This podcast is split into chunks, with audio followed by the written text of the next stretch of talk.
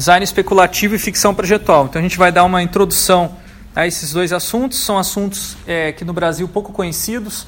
Eu e o professor Gonzato somos pioneiros na, nesse assunto no Brasil. É, publicamos já um artigo na Digital Creativity, que é uma revista internacional, que tem bastante citação, as pessoas leem em vários lugares do mundo, é, a, a, maneira como a gente vê é, design especulativo e ficção projetual.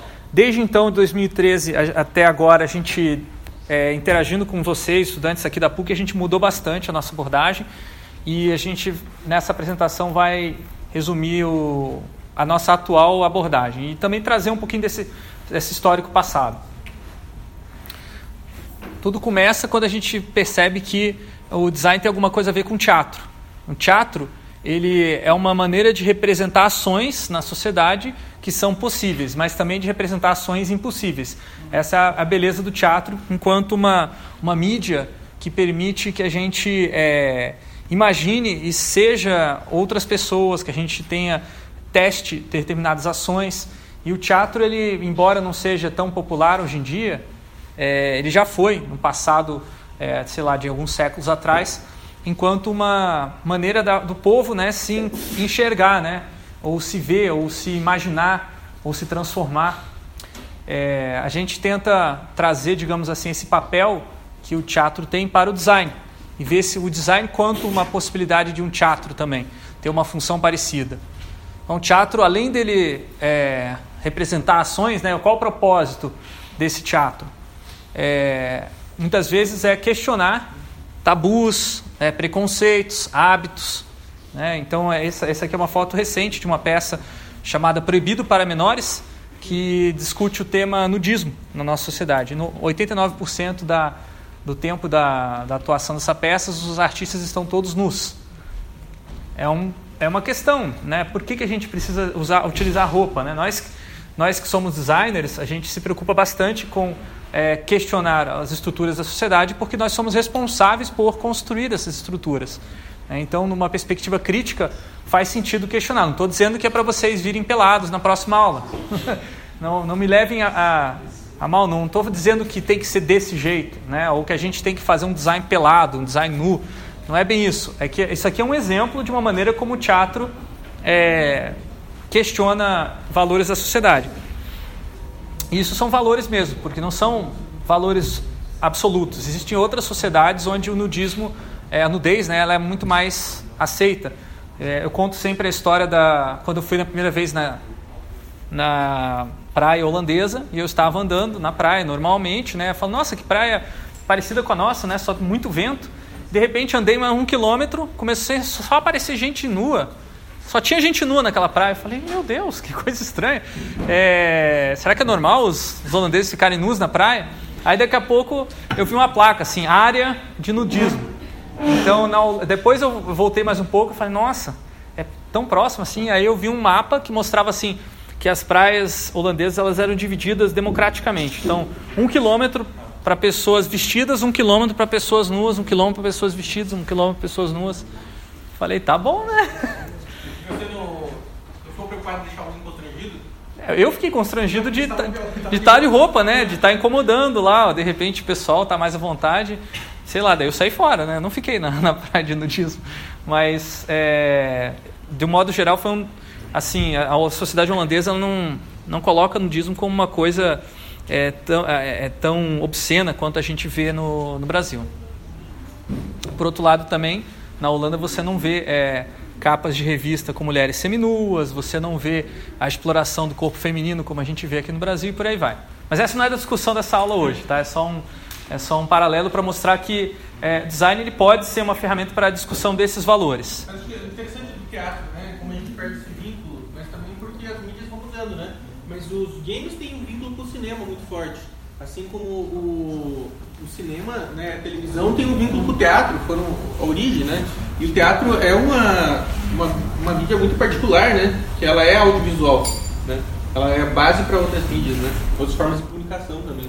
E como a gente já viu aqui nas nossas aulas, o teatro também serve como uma ferramenta de projeto. O design, ele também tem essa característica de estar no limiar entre o que é possível e o que é impossível um dos fundadores do desenho industrial, Raymond Loewy, que é um, era, ficou famoso pelos projetos da caixinha da Lucky Strike, dos é, trens que ele projetou na, nos Estados Unidos e também dos carros estilo styling dos anos 50 e 60. Ele dizia que o design deveria perseguir MAIA, Most Advanced Yet Acceptable, o mais avançado possível, mas ainda assim aceitável pela sociedade. Então ele fazia essas, esses é, formatos totalmente diferentes dos anteriores, mas ele, ele tentava fazer formatos, dar forma para os seus produtos que as pessoas ainda reconheceriam como um carro, reconheceriam como um trem ou como uma caixa de cigarros. Ele não tentava quebrar, digamos assim, com esses é, os cânones do, das formas anteriores. Nós vivemos hoje numa sociedade que estranhamente acredita que é o que é possível é determinado pelo avanço da ciência e da tecnologia. Então é possível a gente é, ir à Lua. antes de ir à Lua, as pessoas achavam que era impossível. Aí a ciência e a tecnologia foram lá e mostraram que é possível ir à Lua. Então a noção de possível em relação a, a um grande feito como esse né, se modificou. Agora, as pessoas hoje se perguntam se é possível acabar com a fome. Né? Curioso, né? As pessoas acham que é impossível. Muita gente se perguntar, é impossível acabar com a fome. Impossível. É, por quê? Por causa que a política, a educação é muito morosa, enfim, pode-se dar vários é, motivos que sejam além da, dessas questões política educação, mas que seriam é, relativos à maneira como os seres humanos se organizam ou características inerentes. Né? O ser humano é mal por natureza, então ele vai explorar um, um ou outro. Também uma, às vezes uma, é, uma desculpa que se dá por que, que né, a gente não acaba com a fome. E a fome está aí, apesar de a gente ter ido à Lua. Né? Então essa discrepância entre o que é possível e o que é impossível, ela demonstra que a gente constrói o que é possível e o que é impossível. Não, são, não existe um absoluto dizendo o que é possível e o que é impossível. Se, provavelmente uma pessoa que é, não conhecia ciência e tecnologia antes do homem ir à Lua, e tem gente que ainda hoje né, acredita que o homem não foi à Lua, né, por não conhecer o que é possível com a ciência e tecnologia, ou não confiar. Né, ou não confiar né, então a gente é, define socialmente o que é possível e o que é impossível.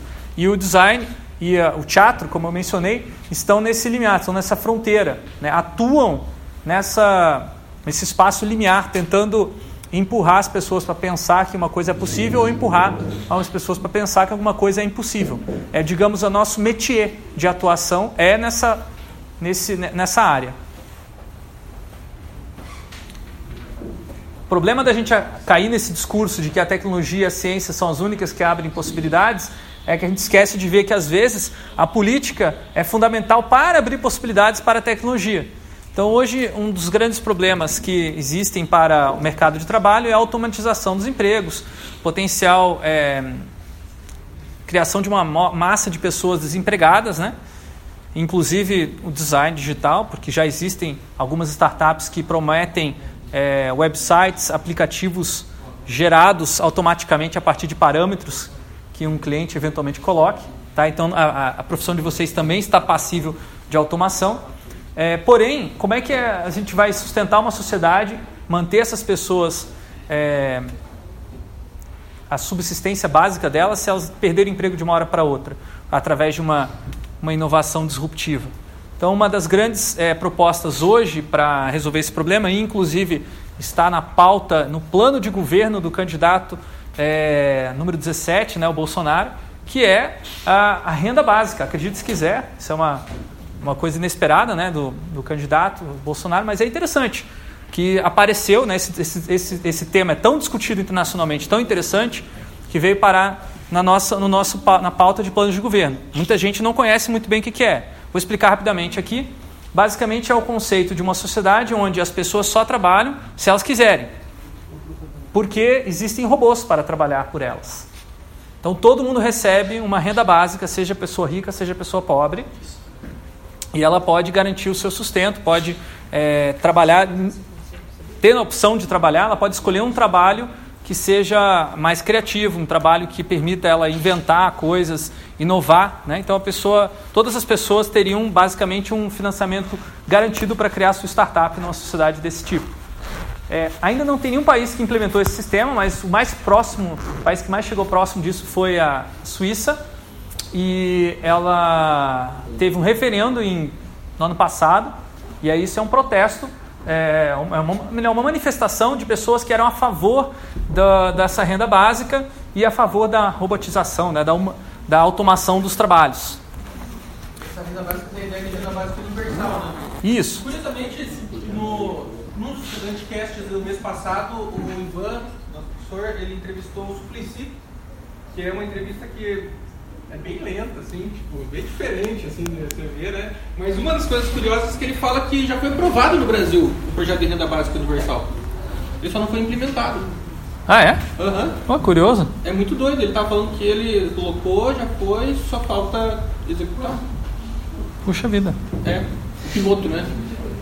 É que tem pilotos em outros lugares, né? Também no, no Sim, mundo, sim. Tem em lugares, é, lugares controlados. E aí a gente pensa, puxa vida, então, peraí, então é, inovação, tecnologia depende da política. Sim, com certeza. Aqui está um exemplo de que uma decisão política pode fazer uma diferença absurda no ritmo de inovação, no ritmo de uso da tecnologia na nossa sociedade e abrir possibilidades para outros tipos de vida, de vida diferentes dessa que a gente tem hoje do capitalismo baseado no consumo e na desigualdade social.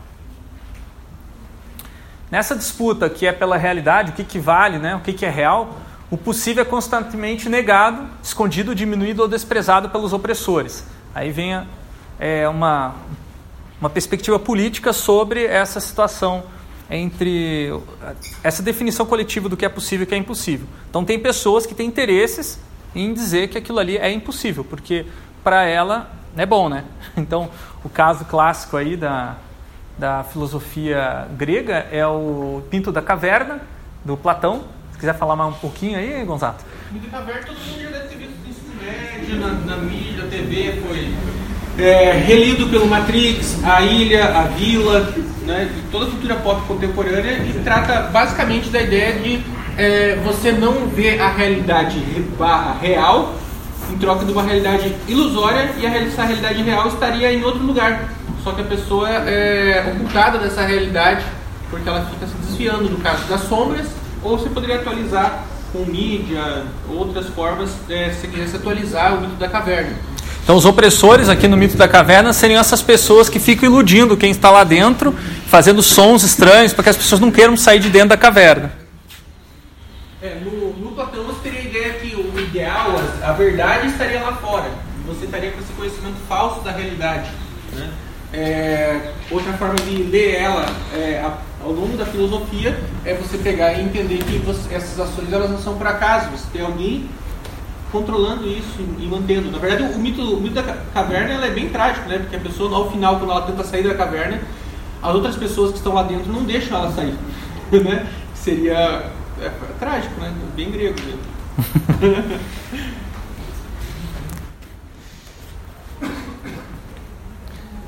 E isso é equivalente a você colocar a situação de opressão como uma necessidade por uma tecnologia. Então você é oprimido porque você não tem uma tecnologia. E a partir do momento que o opressor te der uma tecnologia, você vai superar a sua opressão. Só que não. Né? Um caso bem é, bizarro que eu achei nos últimos, nas últimas décadas, que me impactou bastante. Eu, apesar de gostar da tecnologia, achar muito bem projetada, a maneira como ela foi é, distribuída e é, anunciada nas mídias eu achei muito desrespeitosa. Então, o LPC, One Laptop Per Child, um projeto iniciado... Hã? Ou, a versão brasileira é UCA. UCA, uma, um computador por criança, né? Por aluno. É, o UCA acabou comprando outro aparelho, diferente desse daqui. Muito em, por causa da abordagem como ele foi vendido. Isso aqui foi mais ou menos é, 2004, 2005. Aquele cara, né? Nicolas Negroponte, um professor do MIT famoso, que se fundou lá no MIT Lab, importantíssimo para a história da, da interação humano-computador, ele chegou à conclusão de que o problema das nações é, em desenvolvimento era que elas não tinham computadores para as crianças. Se as crianças aprendessem a usar computadores, poderia haver um boom, um boom econômico nesses países. E ele falou: puxa vida, a gente conseguir produzir Hoje em dia, com a computação tão barata, a gente produzir um computador por menos de 100 dólares, a gente vai conseguir levar computadores para todas essas pessoas. E eles chegaram até a cogitar a possibilidade de jogar esses computadores de helicóptero, assim, passar em cima das vilas na África e jogar né, com esses computadores com helicóptero, tal como é, né, eles esperando que fosse acontecer uma transformação tremenda naquela vila, né, só por ter o computador lá. Não precisava ter uma pessoa, um professor que soubesse usar, não. Só uma tecnologia bem projetada poderia ter esse impacto. Tá? Esse é, tem, tem, muitas empresas que é, abriram o olho porque você estava tendo um desenvolvimento tecnológico de novos computadores, processadores mais rápidos, e você tinha uma série de equipamentos velhos, processadores mais lentos, que você não tinha como dar uso, né? você não tinha como vender eles, e, porque eles eram processadores é, mais lentos, etc. E esse tipo de oportunidade foi bem interessante para essas parcerias, onde você podia pegar uma série de, de tecnologias que eram consideradas defasadas e colocar num computador mais simples. Na verdade, vocês bem lembram, lembram da onda do netbook? Né? Ele é um respingo desse tipo de projeto, né? E depois a própria onda dos smartphones é outro respingo desse tipo de projeto, onde teve essa ideia de, bem, se cada aluno vai ter um computador, quantos alunos temos? É um mercado enorme, né? É muito computador que vai ter que ser feito para essas pessoas também. Então ele foi, foi um projeto muito apoiado com esse discurso e também essa prática, tem que fazer um monte de computador para essa galera. O, a interface desse OL, OLPC no On Laptop Child é incrível, o Sugar Zio é muito legal, vale a pena estudar porque eles quebraram todos os paradigmas de, de sistemas operacionais que a gente está acostumado. Você, por exemplo, a tela inicial não era ver os aplicativos, era ver as pessoas que estavam perto de você, com quem você poderia interagir para jogar ou para fazer um trabalho de escola junto. É bem legal abordagem. Só que a maneira como foi colocada, é, enfim, muitos países não gostaram da abordagem. O próprio presidente Lula foi é, fazer uma avaliação do, né, do, do, do, computador e tal, e a equipe dele acabou rejeitando. A gente acabou comprando uma solução da Intel, é, diferente dessa do, do Laptop per Child. A gente chama isso de uma espécie de nova colonização, porque é, é como as colônias antigamente diziam: olha, vocês é, são primitivos, por isso que precisamos ter uma relação colonial para ajudar a desenvolver o Brasil, né? É assim que Portugal nos tratava. Mas hoje em dia não temos mais um só colonizador, temos vários países disputando pela colonização é, conceitual, né? não necessariamente oficial, através de é, acordos ou normas, mas através de, de projetos, através de relações de consumo é, e principalmente através do imaginário de subdesenvolvimento que eles estão o tempo todo colocando na nossa cabeça. A gente sempre diz, ah, aqui no Brasil não é possível. Né? Isso é muito bonito lá fora, mas aqui a gente nunca conseguiria fazer. Quando a gente joga para... É, a gente só vai conseguir quando a gente, a gente estabelece um limite que é o nosso futuro é sempre o presente, o futuro nosso é sempre o presente dos outros. Até porque os outros nos definem pela falta. Nós somos igual a eles, só que a gente não tem tecnologia, a gente não tem desenvolvimento, a gente não tem é, técnica, computadores. Isso aí. Então, o design é um espaço estratégico para os oprimidos, porque a gente pode questionar é, esse possível, esse impossível, né? O Instituto Faber-Ludens, que eu ajudei a fundar com uns colegas anos atrás, partiu dessa premissa. Muita gente achava que ter um instituto de design é, voltado à tecnologia no Brasil era impossível, não faria sentido. A gente fez, deu certo e a gente conseguiu expandir o horizonte do possível. E essa disciplina hoje eu acho que acontece nesse curso de design digital muito porque existiu essa iniciativa lá atrás, a gente acreditar que era possível. Uma grande fonte de inspiração é o, é o trabalho do John Kerman, que é um designer que cria objetos impossíveis para a gente pensar sobre os nossos hábitos, as nossas é, nosso dia a dia, nosso cotidiano. Né? Então imagina, é, quem é que vai querer é, tomar chá e despejar o água quente em cima do própria mão, né? Mas será que a gente precisa tomar chá no, no objeto? Quer dizer, não pode ser um objeto decorativo, um objeto para você olhar, para você pensar, refletir, até de repente imaginar é, um outro tipo de, de ritual com aquele objeto. É, o objeto é só sua utilidade para. É, os objetos têm que ser 100% funcionais. A única coisa que o objeto serve é para cumprir a função que foi determinada por uma outra pessoa, um designer, ou será que o design também está aberto para as possibilidades que os usuários veem? Né? o design ele também é interessante para os oprimidos porque ele coloca a ciência e tecnologia sob julgo do cotidiano. Quer dizer o quê? Que as pessoas no cotidiano podem fazer o que elas quiserem com ciência e tecnologia. Então você tem esse é, iRobot, que é daquela.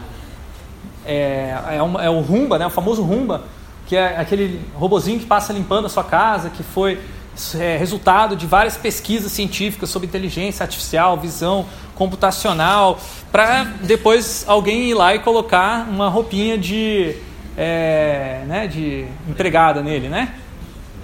E aí você fala, ô louco, não precisava disso, não tem funcionalidade não. Não, mas para a pessoa que fez, tem algum significado, enfim, beleza a casa dela, ou pelo menos uma piada para a pessoa ter no dia a dia. Então aquele, aquela máquina feita para a partir de uma perspectiva totalmente funcional, ela acaba ganhando um outro sentido dentro do cotidiano. As pessoas transformam, modificam e repensam esses objetos. Design também pode, assim como teatro, questionar tabus, normas sociais e hábitos. Eu já falei isso no começo da apresentação. Aqui vem um exemplo interessante que é a Evidence Doll. A Evidence Doll é, uma, é um projeto voltado para mulheres independentes que gostam de relembrar dos seus parceiros sexuais. Então as mulheres, elas, após ter uma noite é, com um desses parceiros, ela pode coletar um material genético desse parceiro e guardar dentro dessa, desse boneco, o boneco do parceiro. Por exemplo, usando a, a gaveta do pênis. Então ela puxa o pênis aqui, abre uma gaveta e coloca um pedaço de cabelo, alguma coisa assim que tem o material genético daquele parceiro e desenha, pinta o boneco para se lembrar quem era aquela pessoa. Para no caso de eventualmente precisar descobrir a paternidade do filho, eventual pode é, utilizar. Não, mas não precisa necessariamente também, pode ser utilizado apenas um efeito decorativo ou um troféu também, né, como uma demonstração dessa independência que a mulher pode ter na nossa sociedade, né? Ou pode, não pode não ter também, se as pessoas acharem que isso é um tabu, que as mulheres não podem ter essa independência, só os homens que podem ter. Né? Eu acho que é, um, é uma discussão interessante, né? Que o... Hã? Não, agora eu quero entender qual seria o equivalente masculino disso aí. O que, equivalente masculino que está aqui é o que não está dito, né? A gente falou isso um pouquinho, acho, no, é, no, nas, na, no teatro. Muitas vezes as ações é, elas são feitas em relação, reação a uma inação. Então, por exemplo, quando um homem é, bulina uma mulher no, no ônibus, que é a primeira coisa que ele fala? diz, eu não fiz nada, ninguém viu. Né? Então, ah, não, não existe, não existe um assédio. Não, assédio só está nos olhos da mulher. É a mesma coisa que está aqui. Não existe um troféu que um homem conquista, mas existem todas. Eu, eu colocaria o contrário. Toda, é, toda, toda usando uma figura de linguagem para a maioria ou maior parte da nossa cultura, ela é feita para que o, o, homem possa colocar a mulher como um troféu o tempo todo não é? Não dessa maneira explícita, né? Você não precisa colocar porque ela já está dada. Exatamente. É. Então, assim, uma evidência cabal disso é, por exemplo, a quantidade de é, filhos que foram criados por mulheres solteiras. Eu sou um deles. Né? O homem não, tem, não tinha né, na nossa sociedade, agora está cada vez maior, a, a, inclusive a cobrança da justiça sobre a participação dos pais na criação das, da, da, da, dos filhos. Então, isso aí é uma, não é exatamente um, uma boneca, o que acontece, na verdade, é uma coisa muito mais séria, que é uma pessoa de verdade. Né? E eu sofri bastante na minha vida por, por isso, pela ausência do meu pai, em função não só da intenção dele de participar, mas da própria sociedade criando condições e situações onde isso não era possível. É... E aí você tem aqui uma, uma tentativa do design de se colocar para tentar gerar uma discussão. Não quer dizer que isso aqui é uma solução para o problema. Lembra? A gente não está falando de solução de problemas. Não está falando de equalização de, de, é, de forças. A gente está falando de discussão. É um tipo de design feito para gerar debate. Esse tipo de projeto, como, especialmente esse tipo de projeto como o da Rap desse daqui, ele é feito é, um diálogo muito grande com o cotidiano. Quando você olha o objeto assim, com essa explicação, você imagina ele sendo utilizado no dia a dia como algo normal. E você pensa, como é que seria o normal com isso? Como é que seria uma sociedade que permite que as mulheres tenham, ou talvez até estimule que as mulheres tenham é, essa liberdade sexual toda? Né? É, é isso que está por trás desse projeto. E eu não estou falando aqui que eu, eu concorde com isso, que eu acho que deva ser assim. Eu só estou mostrando um exemplo de um projeto que traz esse tipo de debate. E também não quer dizer que a própria, a própria autora, né, a, a que é uma, uma mulher, é casada há 30 anos com o mesmo homem, né, que é o, é o Anthony Dunn, ela é parceira dele em projetos de, de design é, especulativo, já vou falar o que, que é isso. Tá? Não quer dizer que ela faça isso, que ela tem um monte de parceiros, tá? É só uma, é uma proposta para discussão, mesmo com a sociedade, sobre o papel da mulher, o papel do homem, a relação entre os dois. E por aí vai. O design se colocando não só como uma ferramenta funcional para executar uma função, tipo é, guardar o, enfim, o material genético, mas o design como uma, uma possibilidade, de, na, na verdade, uma maneira de ver uma possibilidade de uma sociedade diferente. Aqui está um outro exemplo que já não é tão cotidiano assim. Tá? Eles mostram uma, uma, um corante que aparece junto com as fezes para indicar se você tem algum tipo de doença. Então você ingere uma, uma coleção de corantes que reagem com algumas substâncias secretadas por certas doenças dentro do seu corpo. E quando você vai no banheiro e deixa suas fezes lá, você pode ver se você tem, se você está realmente saudável. Eu não conheço esse projeto. Isso daí é, é o produto é, antes ou depois? Isso aqui é depois. Ah, você não come isso aqui não. Não, porque poderia ser o formato também. Não, não, não, não. Não, você come umas pílulas e daí você faz isso aqui, né? E aí você fala, meu Deus, que coisa bizarra, que coisa estranha. Gente, na Holanda, é, daí tá para colocar um parênteses aqui cultural curioso, é, as patentes holandesas elas são diferentes das nossas. Pode, pode procurar, não sei se vai, não acho melhor não, acho melhor não, melhor explicar. Vamos deixar que a deixar que a imaginação funcione. Mas eu vou fazer um desenho esquemático aqui para vocês entenderem. Então as nossas é, patentes, né? Você tem aqui um um buraquinho, né? Com água e tal, né? E quando você faz um dejeto fis, é, com, é, sólido, ele entra dentro da água, né? Faz pluff e tal, mas ele fica dentro da água. E, e, eu nunca pensei, nunca imaginei por quê, né? que era assim, né? Enfim, a gente só tem esse tipo de modelo aqui no Brasil, você não vai se perguntar por quê. Agora, na Holanda é assim, ó. Você tem o mesmo formatinho lá, do lado de fora parece igual, só que dentro, aqui é sólido. A parte que tem, a, tem água é bem pequenininha e bem no fundo. E quando você faz algo sólido, primeiro ele vai ficar na parte, so, é, é, na parte seca, primeiro na parte seca, só depois que você puxar a descarga é que ele vai descer lá para baixo, tá? Então, não, é, é, design, né? É design. Isso é design, tá? E aí o que que, qual que acontece? Você quer perguntar uma coisa? Não, é que não é só na Holanda, no, na, na Alemanha também é. Isso. É que na Alemanha não é inteira na Alemanha. É, eu já fui em lugares na Alemanha que não tinha esse tipo de privada, mas na, na Holanda era praticamente inteira, assim. E aí, uma coisa interessante é por que, que eles. Primeiro, por quê? É, ah, economiza água. Quando você puxa a descarga aqui, você precisa de bem menos água do que aqui. Tá? Essa é a, é a, é a, a resposta racional que os holandeses dão. Agora, ficando lá mais alguns anos, eu descobri os reais motivos, né? O principal motivo é que o holandês tem um hábito de, após terminar é, de fazer as suas fezes, de olhar para as suas fezes e analisar o que, que ele fez. Tá? Para ver o seu estado de saúde. As pessoas são treinadas pelos pais para ler nas fezes o estado de saúde. E eu tenho uma mãe holandesa, então minha mãe me ensinava isso quando eu era criança, eu achava uma coisa puta nojenta. Eu, eu não dava bola para isso, não aprendi a fazer isso.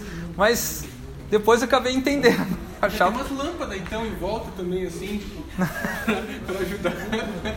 Não, e tinha uma, na Holanda tinha um aplicativo que você baixava para caso você não tivesse tua mãe para te ensinar, que te ajudava a analisar a coloração, o que, que significava a coloração das fezes.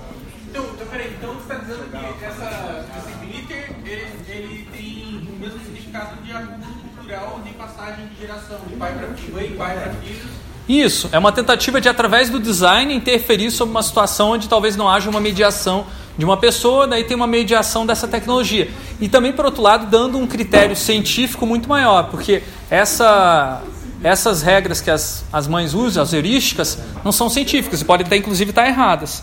Queria perguntar algo? Não, outra vantagem é que o negócio não vai respingar, né? Então, tem essa vantagem, não respinga, não respinga. Mas o fedor, meus amigos, o fedor, gente do céu, porque a água, a água serve para isolar. Esse é o motivo pelo qual a gente tem água aqui. Ela isola. Mas a princípio parece que os holandeses não estão preocupados com o fedor. Até porque é mais informação. é mais informação. Putz, agora não tinha sacado, mas é também. Mas é, esse projeto, então, é, é um projeto que está disponível para as pessoas comprarem no mercado? Não, não. Isso aqui é um design especulativo. É um projeto, de novo, que visa o debate, não é funcional, diferente das é, as bonecas de evidência, evidence dolls, que é um produto que já pode, já existe tecnologia para produzir ele. Nesse caso, não existe ainda tecnologia para fazer esse tipo de fezes coloridas.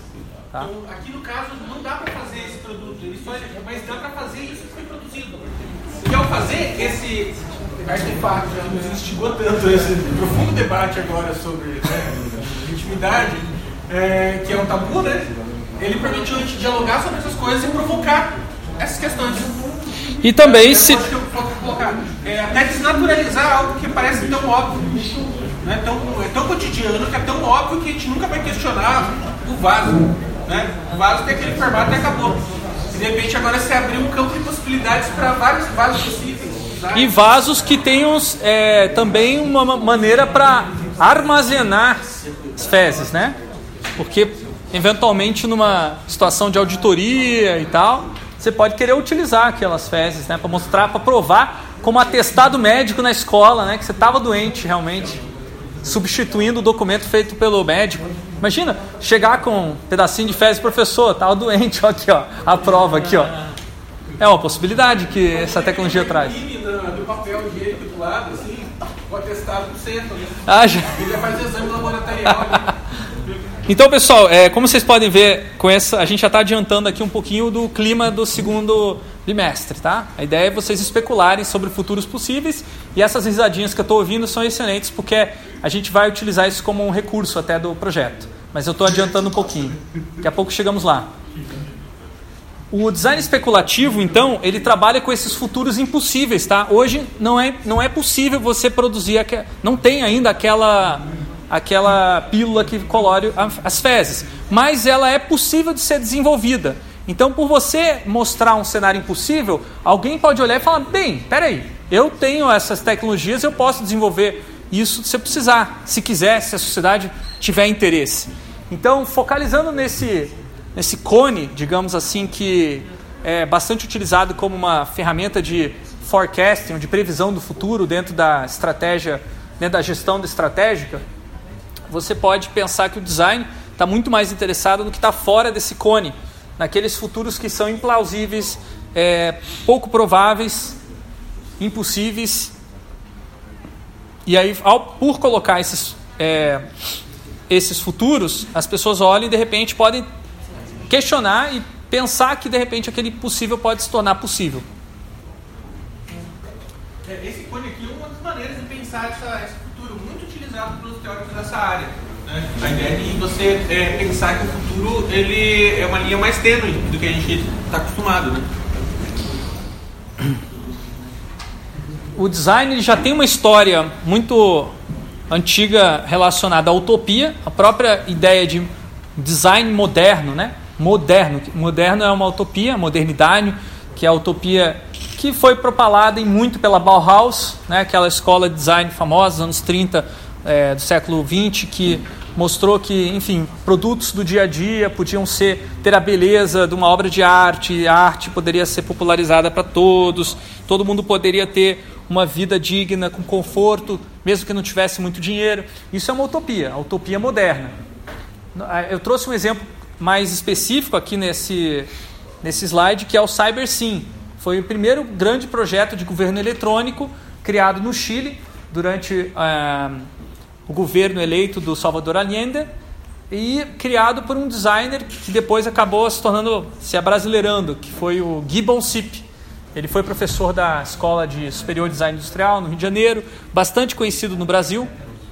E o trabalho dele, né, no caso desse projeto, foi é, criar uma sala onde os governantes da, do Chile, os principais líderes, pudessem se reunir e discutir de maneira informada, com dados, é, fatos relevantes capturados em, todo, em vários lugares do país, através de sensores e redes de transmissão de informação, para uma tomada de decisão mais rápida e informada sobre é, o planejamento da produção, é, o que estava precisando, digamos assim, naquele momento para o país, como é que você poderia ajudar o país a produzir aquilo que era necessário.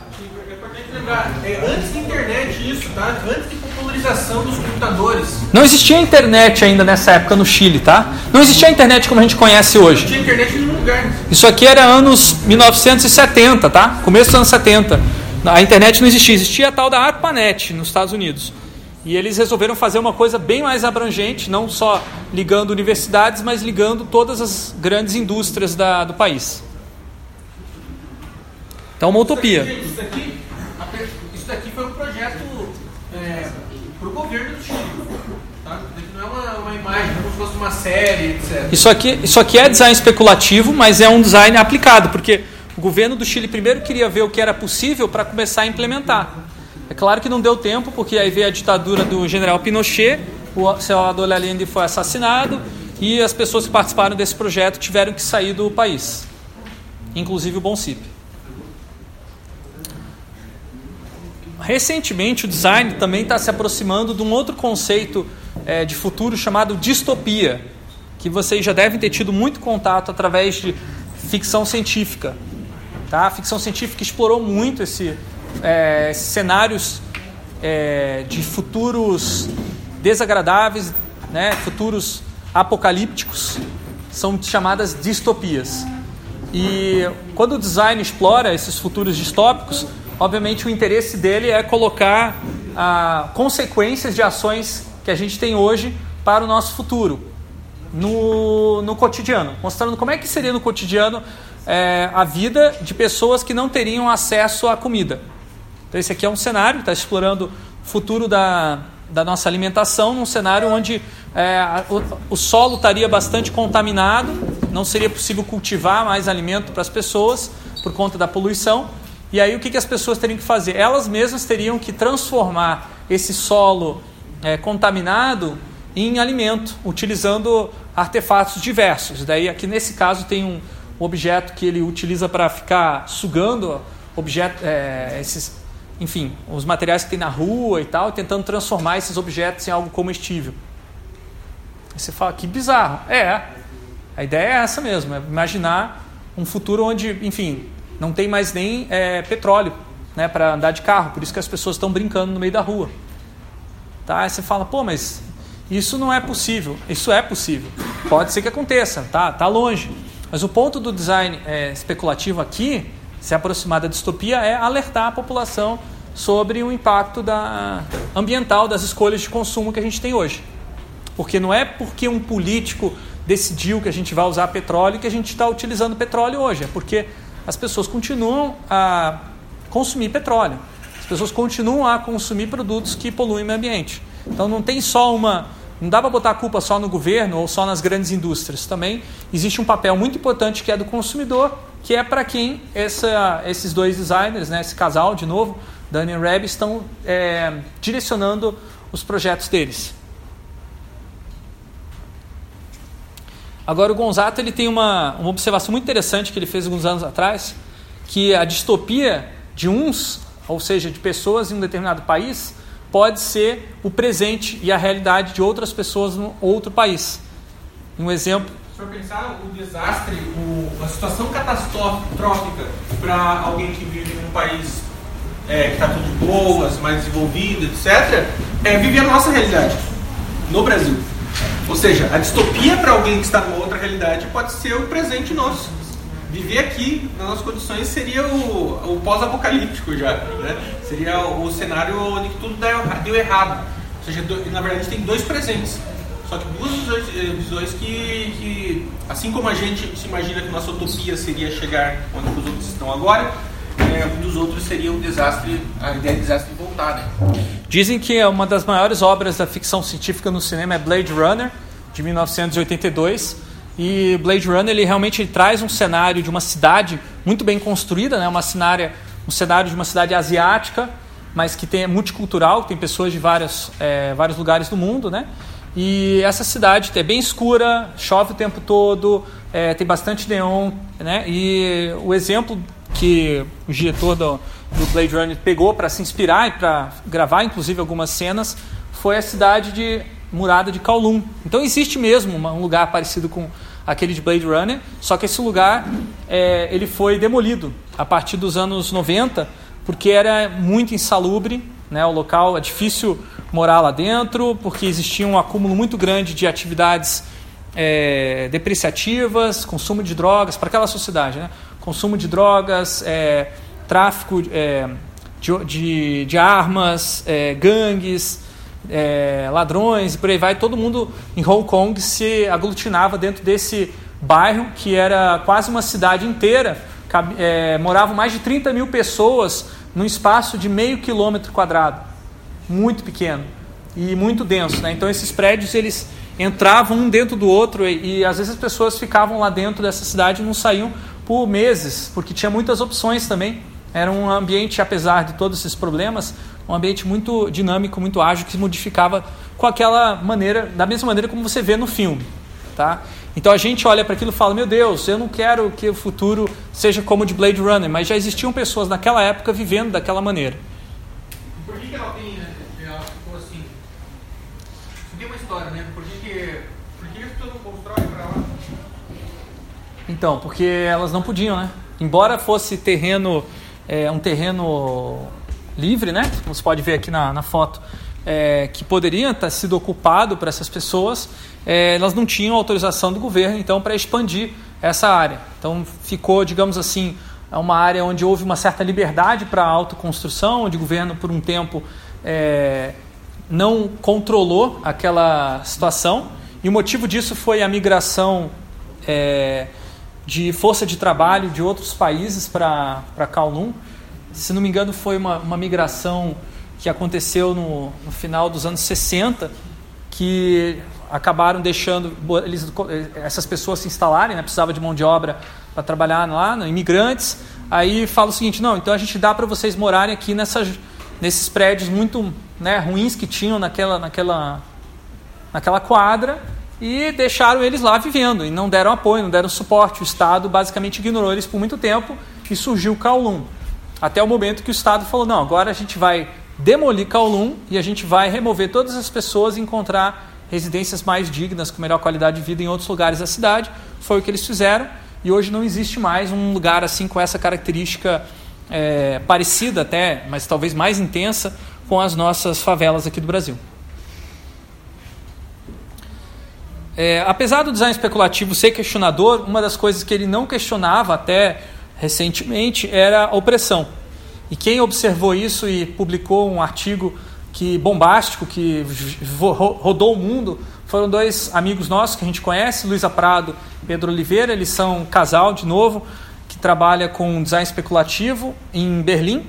Eles publicaram esse artigo, várias pessoas da comunidade de design especulativo ficou, é, é, enfim, se sentindo é, culpada, né? Bem, né? Hã? Não reagiram muito bem. Não reagiram muito bem. Algumas pessoas se sentiram, sentiram culpadas, outras pessoas sentiram que era uma, um ataque que eles estavam fazendo a eles. Mas, de qualquer forma, é, Luísa, a Luísa Prado e o Pedro Oliveira hoje se tornaram uma referência muito forte em design especulativo, graças a esse artigo, e outras produções deles.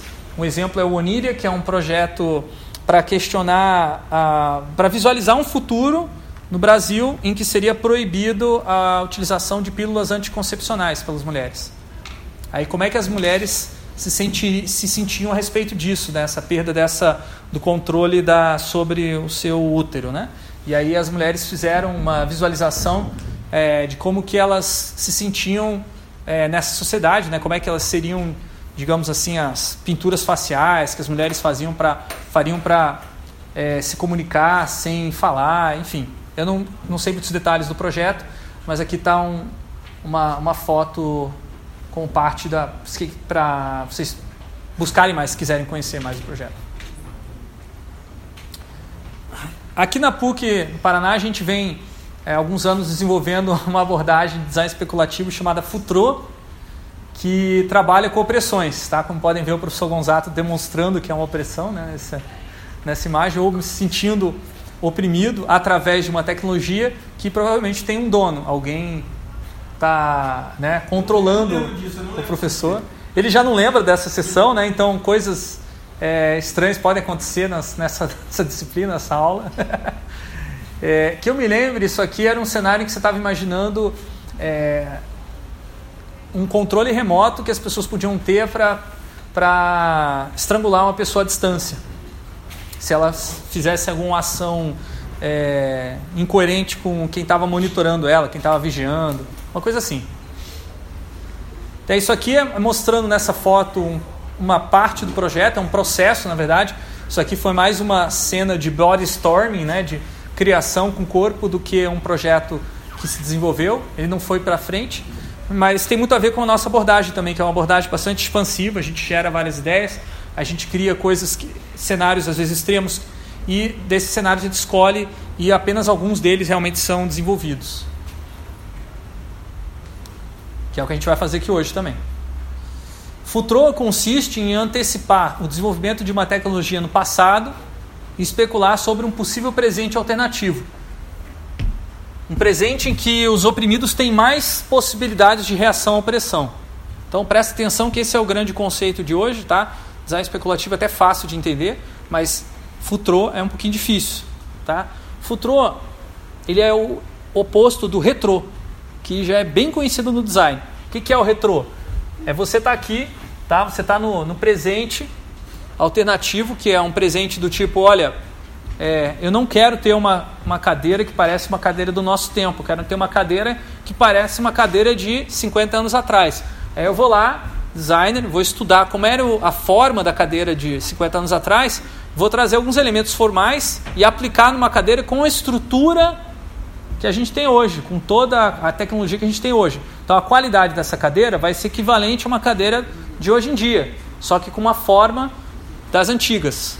Tá? Então é uma mudança apenas meramente formal, que não modifica o presente não cria uma um outro presente alternativo, cria um presente tipo lado B, tipo uma opção a mais que você tem é, visual para seu, os seus produtos em casa, enfim, os seus móveis. O futuro não. Ele faz o seguinte: vamos olhar lá no futuro distópico, tá? Ou futuro utópico. É, vai puxar ou do, da utopia ou da distopia uma tecnologia futurista e vai trazer ela para o passado. Você não, não, vai, não vai direto para o presente. Primeiro você leva para o passado e vai reconstruir a história dessa tecnologia como se ela tivesse se tornado disponível antes do que ela realmente foi na nossa história atual. Criando uma, um descolamento da história, uma, uma reconstrução histórica que acaba chegando no presente. Então você termina um projeto de futuro mostrando como seria os dias de hoje se no passado a gente tivesse antecipado o desenvolvimento daquela, te, daquela tecnologia. Vamos ver um exemplo que eu, eu sei que ficou um pouco abstrato, mas esse exemplo aqui, imagino que vocês conheçam bem, é o steampunk, tá? É, uma, é um exemplo de futuro bem legal, mas ele focaliza apenas na ficção científica. Ficção científica ela traz essa dimensão é, visual, essa dimensão formal, mas não traz nenhum compromisso com a, o possível. Então, é, embora seja visualmente interessante imaginar é, esses artefatos todos construídos com vapor, eles não seriam possíveis de serem construídos. Né? E também nem é o foco do steampunk, né? É, o, o negócio do steampunk e eles podem pegar Bioshock, o Fallout e tantas outras narrativas que a gente tem hoje que se baseiam numa ideia de que, que se a gente no passado tivesse desenvolvido uma tecnologia é, não abandonado uma tecnologia, tivesse desenvolvido ela. Ou seja, no Fallout qual que seria? O Fallout. É nuclear? Acho que é. É, né, é que a, a, energia nuclear se torna tão comum como a energia elétrica, né? É, você usa, você usa ela para vários itens, né? É, ou seja, e se, é, mas, mas o Fallout é, e se a, a Guerra Fria tivesse resultado, ou seja, o passado tivesse acontecido uma coisa diferente, a Guerra Fria tivesse é, dado, dado ruim, deu uma guerra nuclear, como é que seria esse futuro paralelo que deslocou? Ou seja, um futuro que não é o que a gente viveu hoje, mas com essa mexidinha. No caso do steampunk, você pensa, como é que seria se as tecnologias a vapor tivessem desenvolvido, ou do dieselpunk, se as tecnologias a diesel, é, ou no Wolfenstein, no reboot agora. É, você vai falar que eu falei? Não, vai do Wolfenstein que eu ia falar, tipo, que eles fizeram aquele negócio que o Hitler tinha ganhado a Segunda Guerra Mundial, e daí, tipo, tinha altos robôs, assim, que foram tecnologias tipo, desenvolvidas, roubadas pelo Hitler e tal, e daí ele conseguiu transformar o homem num robô, tipo, super bem desenvolvido. Sim, né? Como se tivesse câmeras é, de, é, de gás ambulantes, né? Ele pega esse futuro, do, ele pega esse passado e dá uma desviada para propor um futuro diferente, né? Ou seja, um presente diferente que seria um futuro diferente.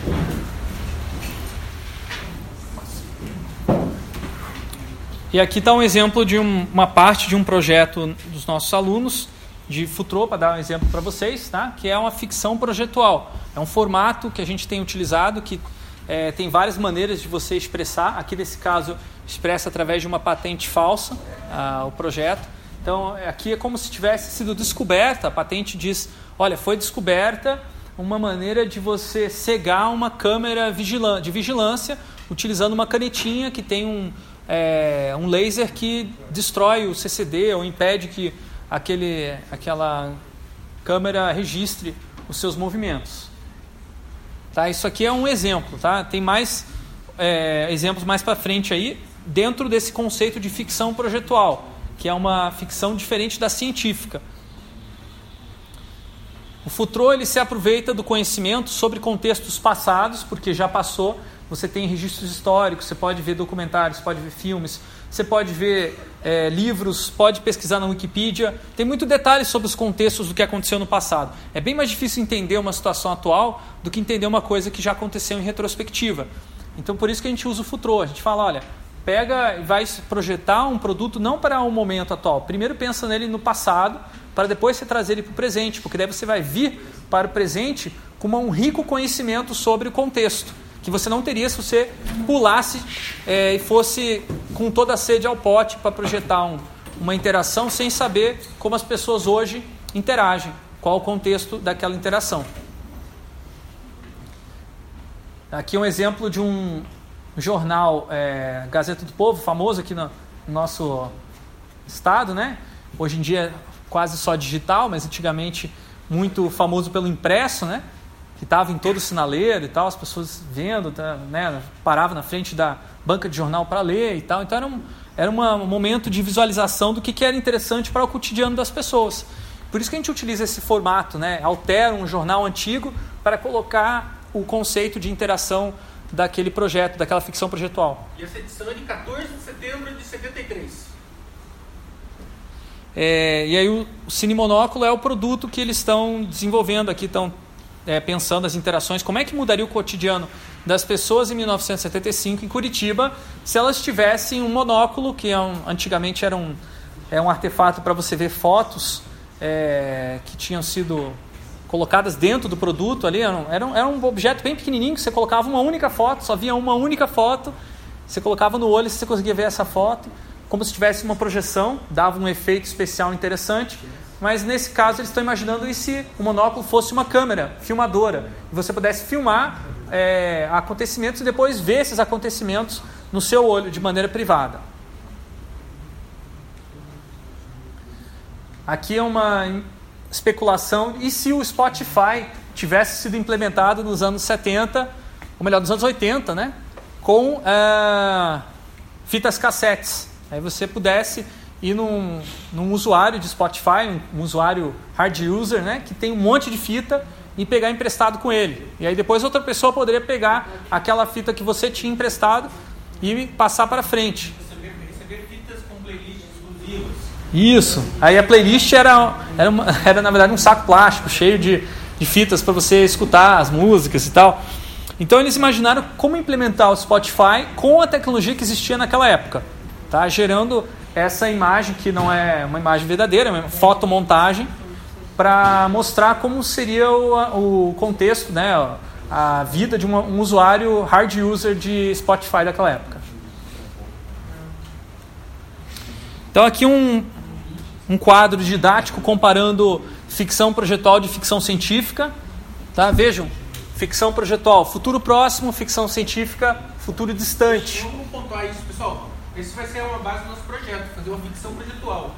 É, muito bem falou, às vezes pode parecer ficção científica, mas não é. Na verdade, isso é uma coisa que a gente vai cobrar muito. Ficção projetual não é ficção científica. Por isso esse quadro é legal para pontuar exatamente a diferença. A gente está muito acostumado com ficção científica, que é por causa do cinema, dos filmes, das séries. Porém, o que a gente está trabalhando aqui é ficção projetual, ou seja, é um recurso de design. Né? Ficção, de, é, ficção projetual é do projeto, de projeto de design. As, as tecnologias que você utilizar nessa ficção projetual, se ela for muito futurista, se for muito distante, se não for possível construir essas tecnologias, provavelmente ela vai ser uma ficção científica, porque ela depende de uma descoberta científica que não pode acontecer, pode não acontecer, enquanto que se você fizer uma tecnologia existente, mas que não está disponível, está muito cara, não está acessível, é muito grande, de repente, é, mas você cria um projeto para ela se tornar acessível, para ela se tornar menor, aí você está trabalhando com ficção projetual. E focalizar no cotidiano é uma característica da ficção projetual, focalizar na história de, espetacular de grandes heróis, né? É uma característica da ficção científica. Então não me venham com uma história espetacular sobre uma pessoa que é diferente de todas as outras, que foi a escolhida para receber aquela tecnologia ou descobriu aquela tecnologia, criou o cientista como um herói, ou de repente o militar como herói porque ele vai roubar do cientista mal aquela tecnologia que vai destruir a humanidade e precisa guardar essa tecnologia dentro do exército para que ele não seja roubada por cientistas maldosos. Então tudo isso são histórias espetaculares, não são histórias do cotidiano. Tá? Cotidiano seria, independente de quem criou, quem está dominando essa tecnologia, como é que muda as minhas interações no meu dia a dia? Isso é ficção projetual. Tá? E o objetivo com isso é debater, é gerar a discussão que a gente viu até agora nos, nos projetos mencionados. Tem que pegar aqui como exemplo um, um, episódio, não é um, talvez o melhor exemplo, mas é um exemplo, um episódio regular de Black Mirror e um filme como Guerra nas Estrelas. Tem? É, futuro distante, futuro próximo. Ou seja, o Black Mirror trata com coisas que não são, é, no episódio regular, não são coisas super lá pra frente, etc. São coisas que, pá, pelo menos a sensação é que podem acontecer em breve, próximos 5 anos, 10 anos, algumas coisas já estão acontecendo. Ele parte de tecnologias existentes, ou aquele cenário inclui muitas tecnologias existentes, elas parecem viáveis. É, aquilo tem um design característico e que ele é visto no cotidiano. Muito dificilmente, na maioria dos episódios do Black Mirror, você não tem a aparência de um na maioria, de um cientista que ele é o cara que saiu do controle daquela tecnologia e está causando mal. Não, é um cenário regular onde as pessoas estão vivendo, convivendo com aquelas tecnologias e tendo que lidar com as implicações de ser mais um usuário daquelas, é, daqueles projetos que às vezes são inovadores, às vezes são é, mais um dia na vida daquela pessoa com aquele artefato que nós que estamos assistindo a gente nunca viu, mas aquela pessoa naquela narrativa ela convive, né? Os personagens comuns e o resultado de assistir geralmente um episódio desse Black Mirror é o debate. Você se comenta sobre não só sobre o que aconteceu na história, você comenta também sobre como é que seria a sua vida com aqueles objetos. É diferente de quando você assiste um filme com heróis, etc. E você pode se imaginar como sendo um daqueles heróis ou daqueles vilões, né, num cenário fictício. Aqui você pensa a sua vida cotidiana mesmo, é, com aquelas tecnologias que estavam no, no, no vídeo, né, ou na, na ficção. Então, aqui um exemplo diagramático da, relação, da diferença entre ficção científica e projetual. A científica focaliza no que é impossível, tá? É, por causa das, enfim, das tensões que hoje existem na nossa, sociedade, nós não vamos para Marte, mas a gente poderia ir para Marte. Então, o que, que, o, o que, que a ficção científica faz? Mostra é, uma história em Marte. Então, hoje está bem na moda filmes é, mostrando as pessoas visitando Marte. E às vezes esses filmes custam mais caro do que se realmente fosse feita uma. Se juntasse todo o dinheiro que a gente gasta com essas mega produções para ir a Marte no cinema, talvez desse para ir a Marte de verdade na, na realidade. Mas aí o espetáculo não seria tão grande, né? Você já leu isso? Já vi, já vi um levantamento, já. É alguém que realmente colocou, é, calculou quanto custou os orçamentos dos filmes e achou que dava para ir para Marte. Com dinheiro e gasto para ir para fazer os filmes. O, a ficção projetual, ela trabalha nesse horizonte do que já é possível agora, que não ninguém está dizendo que é impossível, que tem a tecnologia, está tudo ali, só que as pessoas não estão é, né, é, se permitindo fazer porque existem tensões, porque existe uma relação de poder, porque existe uma relação desigual de, é, de acesso à tecnologia, porque existe é, uma, um, um, detalhe técnico que pode ser superado por um projeto. Tá? Então a gente vai trabalhar nesse horizonte do que é possível, tentando expandir a caixa do possível e não trabalhar com o impossível. E esse transformar o impossível em possível com tensões pode gerar bastante é, reações negativas. Por isso que é legal você fingir que está brincando.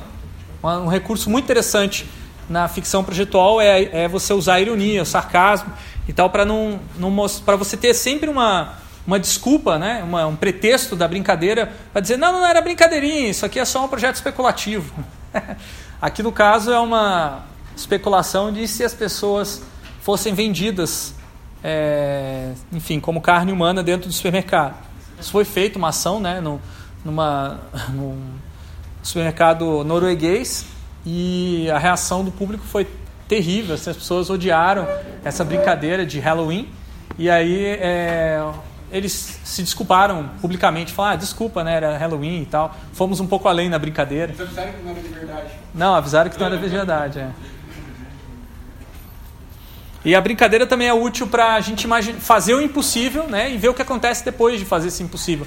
Enquanto uma, um exercício de é, imaginação. Às vezes, fazendo o impossível, você descobre alguma coisa que é possível no meio do caminho. Isso é uma coisa que as crianças não podem fazer, de repente não pode dirigir um carro, mas a criança vai lá, finge que está dirigindo o carro, e ao fazer isso ela descobre que ela pode fazer outras coisas, como por exemplo é, é, dirigir, enfim, a sua bicicletinha, o seu, é, os seus carrinhos de brinquedo e por aí vai e começa a se conscientizar um pouquinho mais das possibilidades que estão mais à mão dela. Se preparando também para dirigir o carro o dia que ela puder. É porque toda a ideia de brincadeira é um espaço que ele é, é permitido fazer mais coisas que se não fosse brincadeira, mas ele tem regras também, né? Então ele não é um, qualquer coisa que vai ser feita, né? Mas você pode mexer nas regras. O professor Gonzato é, desenvolveu alguns anos atrás, quando estava no Faber Ludens, um método para utilizar a brincadeira, a, aplicar a brincadeira para a criação de interações, chamado método do humor. E ele começou a desenvolver esse, esse método quando a gente começou a perceber, puxa vida, aqui no Faber Ludens a gente se diverte pra caramba criando projetos, né? E de repente no lugar onde ele trabalhava lá, o pessoal não se divertia tanto. Por que isso?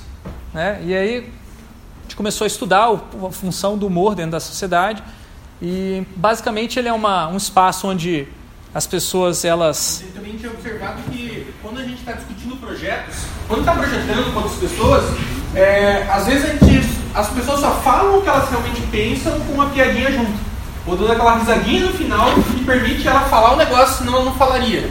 E daí a gente também ficou pensando nisso. Por que, que às vezes só quando é para fazer uma piada que a pessoa contribui no projeto, né? Em projetos em grupo, etc. Parece que, é, mesmo que a pessoa está falando sério, ela diz que é uma brincadeira para poder participar. Qual é o papel do humor nisso, né? Por exemplo, as críticas que os nossos alunos nos fazem normalmente vêm no formato de brincadeira.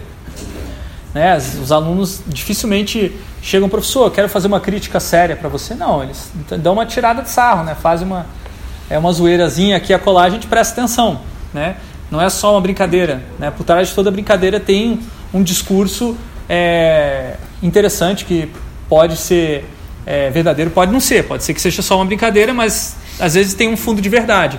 Como todo humor ele trabalha com o limite entre é, o que é realidade e ficção, é, essa própria abertura que o humor dá de você não saber se é realidade ou não é o que torna ele é o que torna ele um espaço que as coisas podem mais coisas podem ser ditas. Isso. Então, esse efeito também surpresa que tem no humor, né, de você, que é muito difícil de.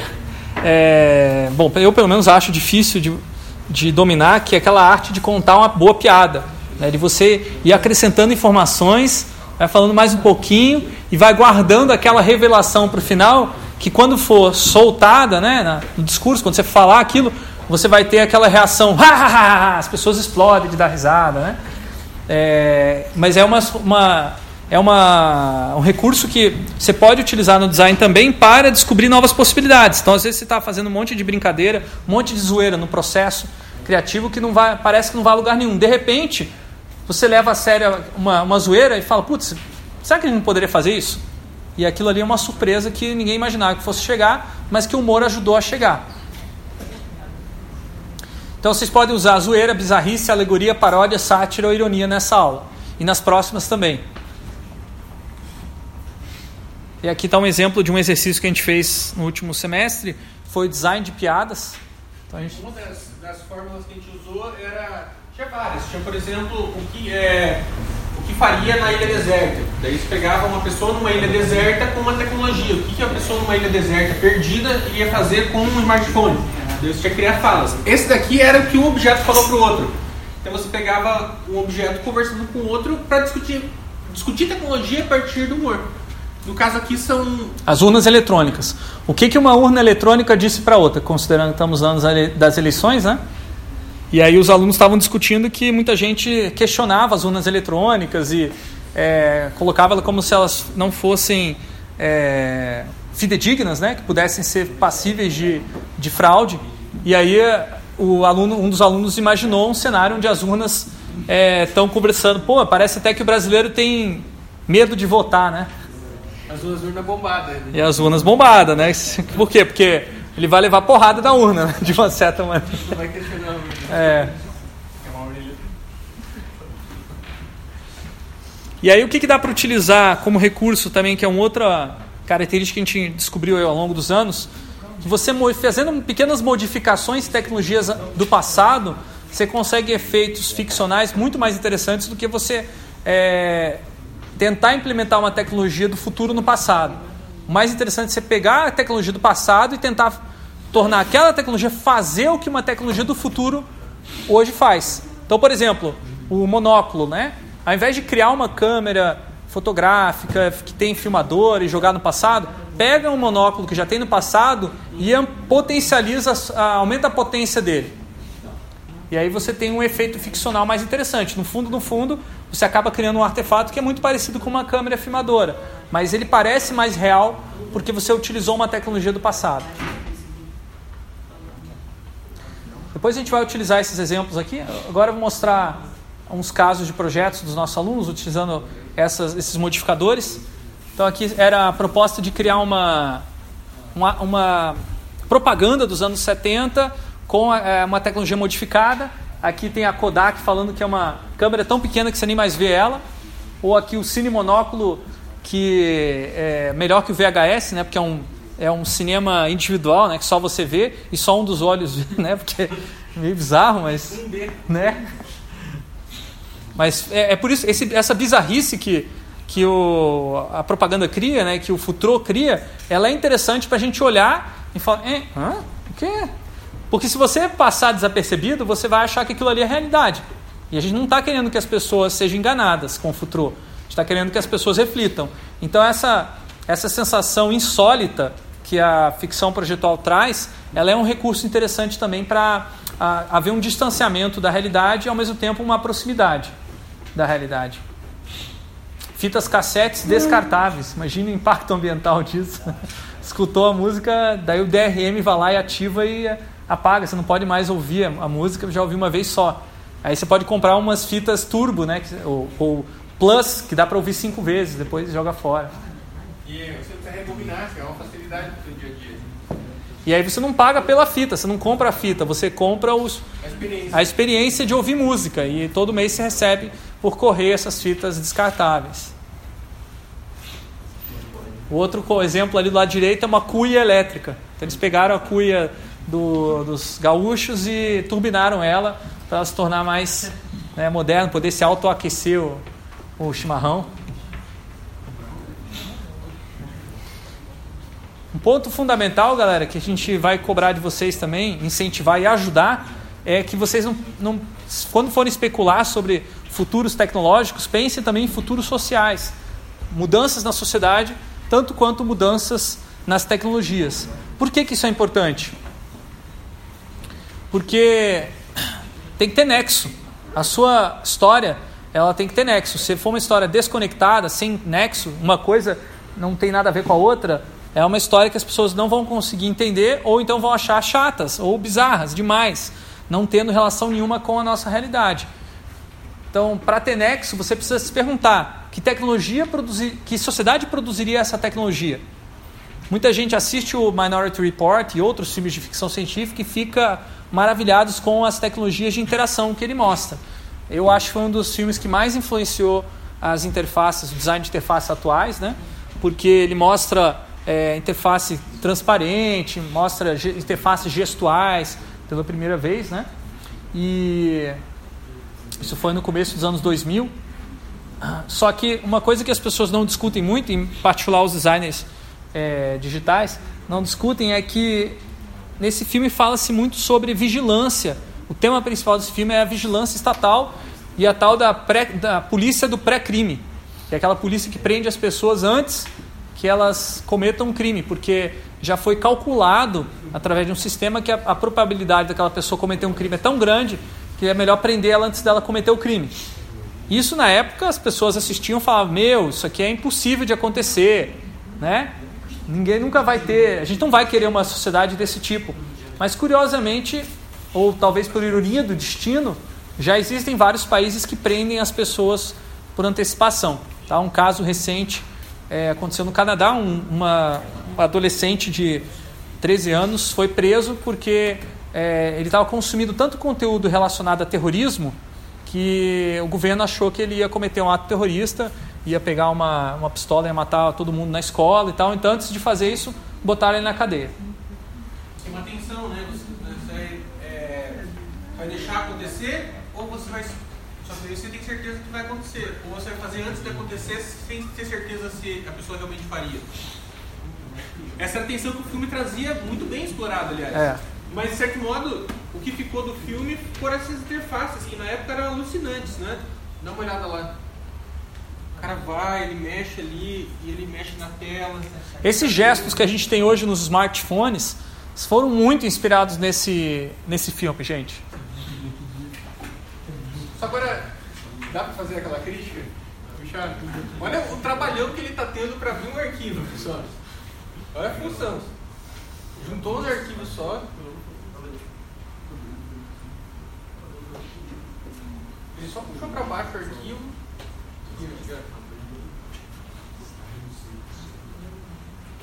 Por que você não usa o mouse?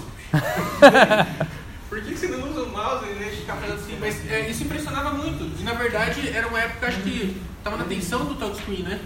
Não sei se touchscreen. Não, não, não tinha ainda se tornado popular como é hoje o touchscreen. Isso aqui era, é, era visto como futuro e na verdade tinha muita base, né?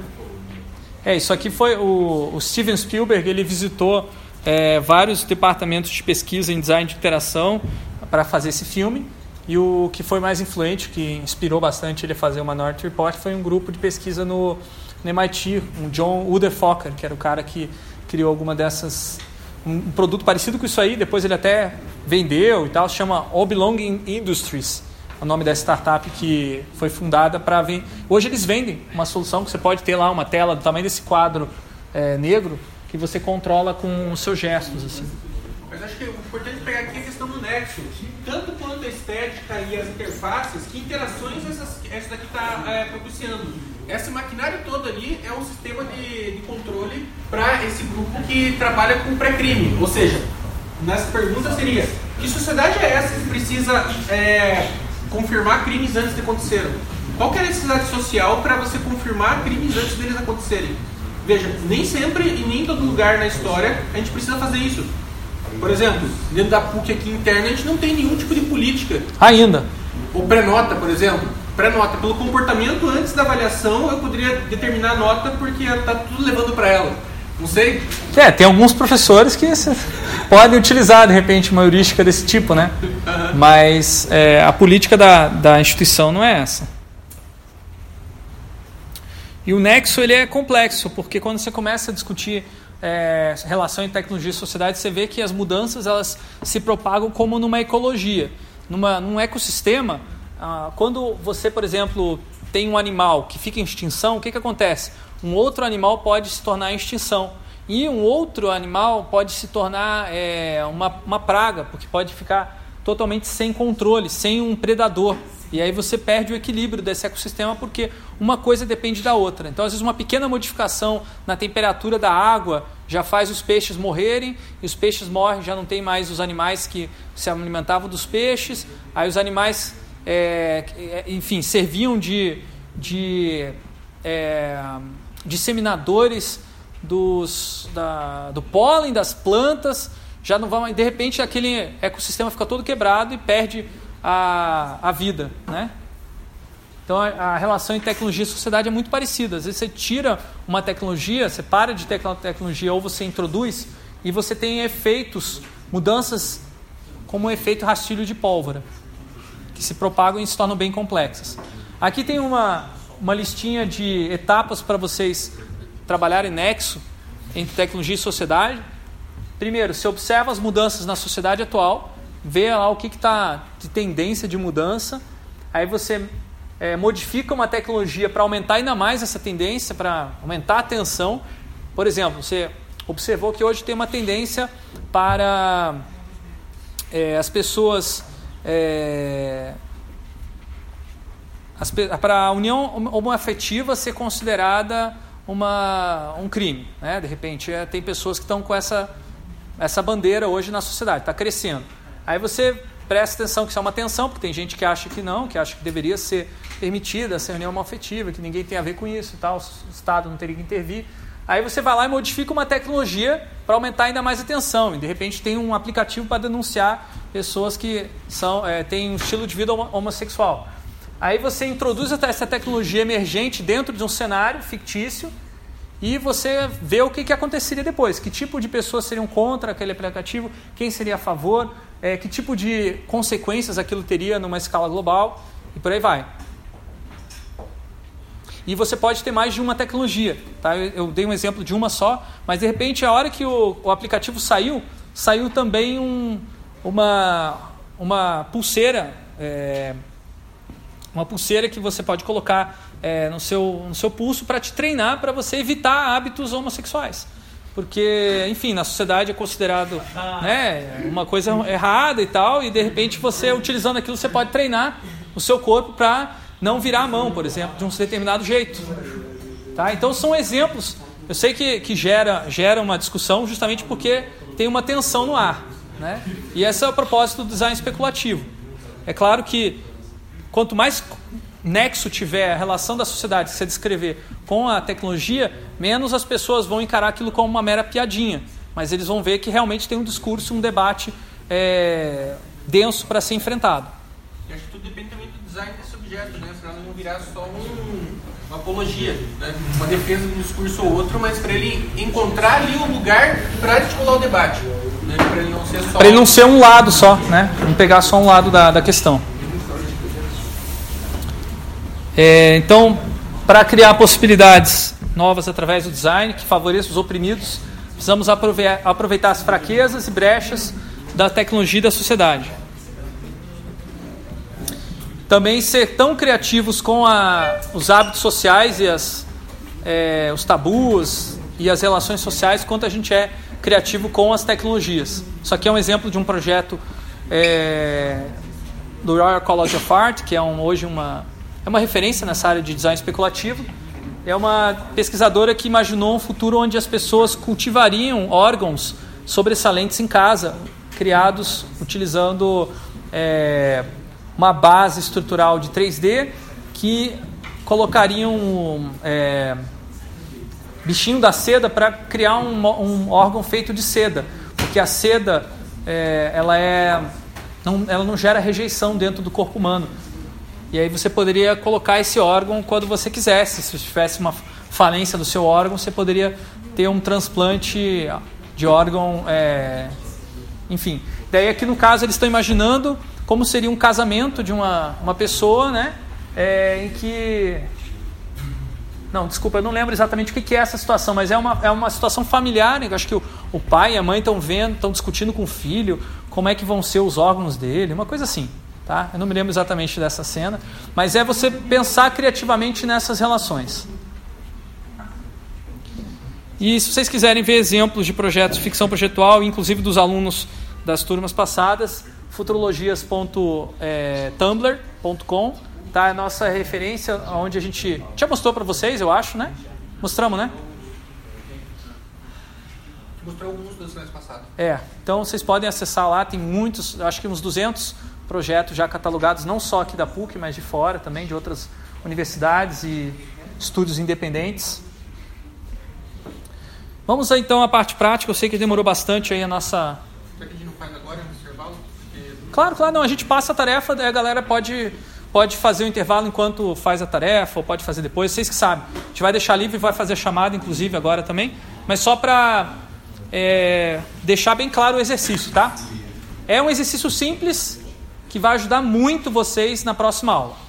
É, um conceito que a gente quer trabalhar bastante aqui é a prototipação, criação, tentativa e erro, né? Uma abordagem de design que não é tão planejada. Então a gente não vai, a gente quer que vocês cheguem no final do semestre com uma produção de vídeo, mas não quer que vocês comecem a partir de um roteiro escrito, tá? Muitas vezes o roteiro escrito ele acaba é, utilizando pouco os recursos que a gente tem disponíveis no design para imaginar interações.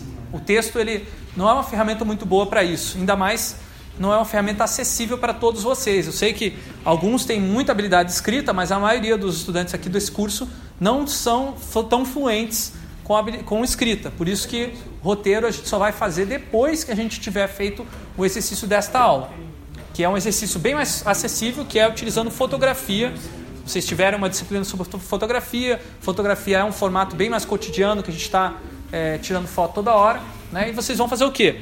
Vão criar é, cenas desse que vão estar dentro de, do, do, documentário que vocês vão criar em vídeo, tá? Dentro da, como se fosse aquelas cenas da reportagem que vocês já fizeram no primeiro bimestre. Vocês vão criar várias cenas mostrando é, interações opressivas e interações libertárias, mostrando opressores oprimidos, mostrando tecnologias, tá? E contextos. Vocês podem utilizar recursos humorísticos, tá?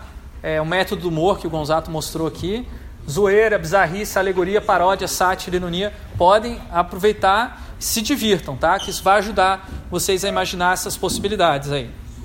E impossibilidades também. É, utilize os modificadores tecnológicos, então imagina é, uma situação em que ó, o aparelho, o smartphone, por exemplo, ele permite, sei lá, de repente sair um raio laser e e acontecer alguma coisa com esse raio laser, assim, destruir ou acionar algum tipo de informação à distância, aí você vai tirar essa foto vai, e depois vai produzir a foto e depois vocês vão editar essa foto na próxima aula. Próxima aula vocês vão poder utilizar o Photoshop para começar a editar essas fotos e inserir elementos ficcionais para deixar mais claro aquela ficção. Por exemplo, a tecnologia ela pode estar ampliada no, pelo Photoshop. Você pode fazer o smartphone ficar maior, por exemplo. Né? Um smartphone gigante que sei lá, um smartphone capacete que dá volta na cabeça, por aí vai. Vocês vão poder fazer isso na próxima aula ou podem fazer também antes da próxima aula também. É uma opção, tá? Vocês não são não vai ter uma entrega para essa aula de hoje, mas vai ter uma entrega na próxima aula que vai depender dessas fotografias, tá? E daí vocês utilizem então miniaturização, potencialização, simplificação, banalização ou apropriação. Tá? A gente vai deixar isso escrito lá no Blackboard, se vocês quiserem olhar de novo. A gente vai deixar esse slide aqui também para vocês, vocês verem como referência. O objetivo hoje é produzir pelo menos 10 fotografias diferentes com as é, cenas desse documentário. Eu já vou falar. Está avançando um pouco, mas é. Quem está trabalhando? Estão trabalhando com o mesmo projeto que tivesse passado. Quem quiser mudar de Não, calma, calma, calma. Eu vou, já vou falar sobre isso. Tá. Deixa eu mostrar os exemplos primeiro, depois eu falo sobre gestão de equipes. Tá? Vamos lá, pode passar. Mas eu não queria falar sobre gestão de equipes, eu queria falar sobre o que, que é, para monitorizar o quê? Ah, então tá. É, que tecnologia, que interação opressiva. Vocês podem criar novas interações opressivas, podem criar novas tecnologias, não tem problema. Só que o problema é se você não conhecer tão profundamente quanto aquelas que a gente já trabalhou no primeiro bimestre. Então eu recomendo que vocês trabalhem com aqueles que a gente já desenvolveu no primeiro bimestre. As opressões em especial, porque é difícil entender o, o conceito de opressão. Mas eu já vou explicar isso melhor porque tem a ver com a formação de equipes. Vamos ver primeiro exemplos do que vocês têm que fazer hoje, que eu acho que é a maneira mais fácil de entender. Tá? Aqui tem um exemplo de uma entrevista é, em que você tem um, uma pessoa falando sobre é, a utilização do Pong é, mais avançado, que é um, como cenário que o Pong se tornou um Pong, aquele joguinho lá de ping-pong básico, primeiro dos primeiros videogames, né? Tinha lá uma bolinha que de um lado para o outro tivesse se tornado o esporte nacional no Brasil e o Brasil fosse uma potência de esportes. Aí tem esse jogador aqui falando sobre como ele é, jogava, era competitivo e tal, e como ele reconhecia que os jogadores do passado tinham feito um excelente trabalho para divulgar o Pong no Brasil e tal. Então essa cena, ela é uma cena bem simples, o que torna ela adequada para o contexto do documentário é a utilização de uma imagem aqui atrás, numa, numa uma, uma, uma televisão, que mostra a imagem de um jogo é, que eles estão querendo sugerir que é um jogo Pong atual, modernizado, né? que na verdade não é bem o Pong, é um outro jogo, mas que eles querem dizer que é o Pong atual, nessa ficção. Aqui é outra cena do mesmo documentário, em que tem um, um jogador é, das antigas lá, ele perde uma das. É, um dos jogos, né? ele perde a final para um alemão e tal, de 7 a 1 enfim. É, e aí e aí o colega dele tá, né, é, o treinador tá consolando. Essa, essa foto que foi produzida são dois alunos e o fundo foi sobreposto, né, foi colocado depois na edição da, da imagem. Ficou tosco, mas não tem problema. O importante é, é construir a narrativa, porque fotos antigas são toscas, então não tem, é, fica mais fácil de você modificar, não precisa se caprichar tanto. Aqui é uma, um cenário em que os estudantes eles estão é, entrando dentro de uma. Acho que é uma central de tratamento de inteligência, alguma coisa assim. Eu não lembro do contexto completo, mas eles estão falando da revolução científica brasileira, um cenário em que o Brasil se tornou a maior potência científica do mundo por ter desenvolvido a bomba nuclear antes dos Estados Unidos, uma coisa assim. E aí eles acho que estão mostrando que os estudantes tinham uma, uma espécie de lavagem programa de lavagem cerebral dentro do dentro de uma unidade especial dentro da PUC aqui, enfim a época de obras eles aproveitaram e utilizaram instalações temporárias. É, esse outro caso, um estudante que fez uma, já uma fotomontagem, isso aqui é para mostrar como é que vai ficar, o que vocês vão fazer na próxima aula. Eles estão imaginando um cenário em que ah, robôs se tornam babás de crianças. E aí essa, essa imagem não existe, tá? É uma, eles tiraram o. Ficou bem feito, né? Eu acho que o telefone que parece realmente estar tá saindo do robô, mas não é, isso foi colocado na, na imagem. E, enfim, tem toda uma história sobre como os robôs fazem parte da família, que algumas pessoas acham que deveria fazer parte, outras acham que não deveria e tal. É um debate interessante que eles puseram nesse projeto. Então é isso, pessoal. Vamos então à questão da formação de equipes.